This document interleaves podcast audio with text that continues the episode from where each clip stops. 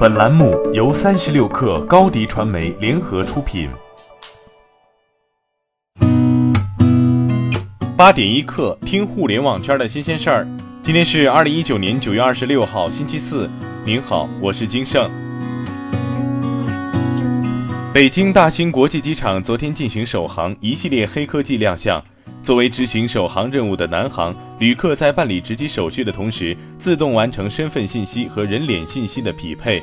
到达和通过安检口和登机口时，无需再出示证件和登机牌，刷脸完成身份识别。大兴国际机场还可以承受十七级台风，灯光自动调节，每天能节省几万元电费，并具备智能安检、智能停车等系统，实现了旅客一站式全流程智能化的乘机体验。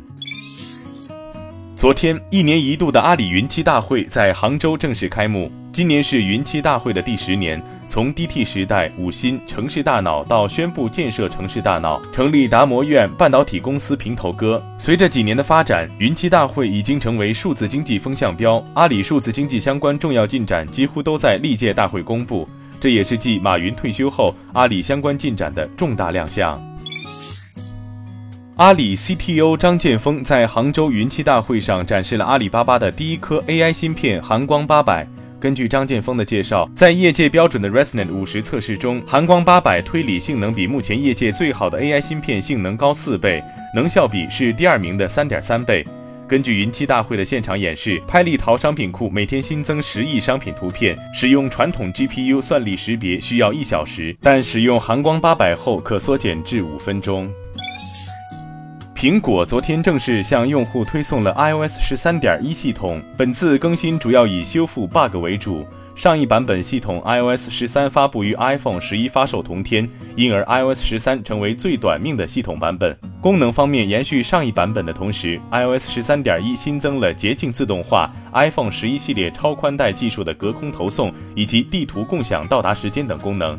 除了 iPhone 十一的价格跳水、发热与信号问题也登上微博热搜。据拿到新机的用户称，在激活、导数据、拍照和游戏等场景下，手机发热程度严重，可以用摸开水杯形容。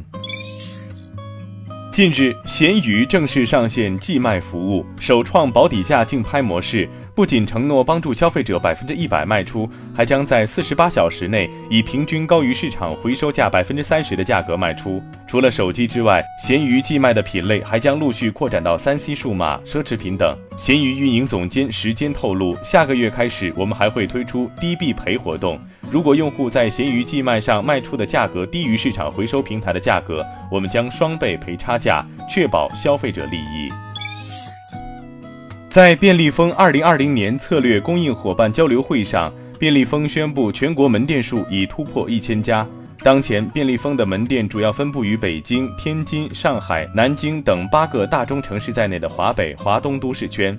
便利蜂执行董事薛恩元表示，按照内部规划，原本将于成立三年内开店一千家的目标，现已提前完成。便利蜂已将未来三年的门店目标上调至一万家。据外媒报道，四十五名谷歌员工在一份由他们自己编制的内部文件中声称，他们在公司遭受了性别歧视、心理虐待、晋升落空、骚扰和报复等不公平对待。谷歌人力资源部门人事部副总裁艾琳·诺顿表示，所有向我们报告的不当行为都会受到严格调查。在过去一年里，我们简化了员工提出担忧的方式，并为谷歌的调查过程提供了更高的透明度。好，今天咱们就先聊到这儿。编辑崔彦东，我是金盛，八点一刻，咱们明天见。